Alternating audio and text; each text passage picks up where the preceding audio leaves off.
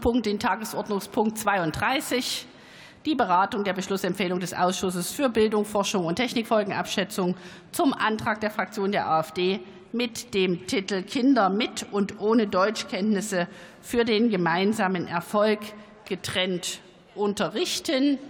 Für die Aussprache ist eine Dauer von 39 Minuten vorgesehen.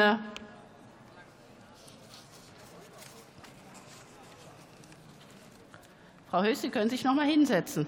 Wir machen die Beschlussempfehlung des Ausschusses. Das heißt, die Koalitionsfraktion fängt an und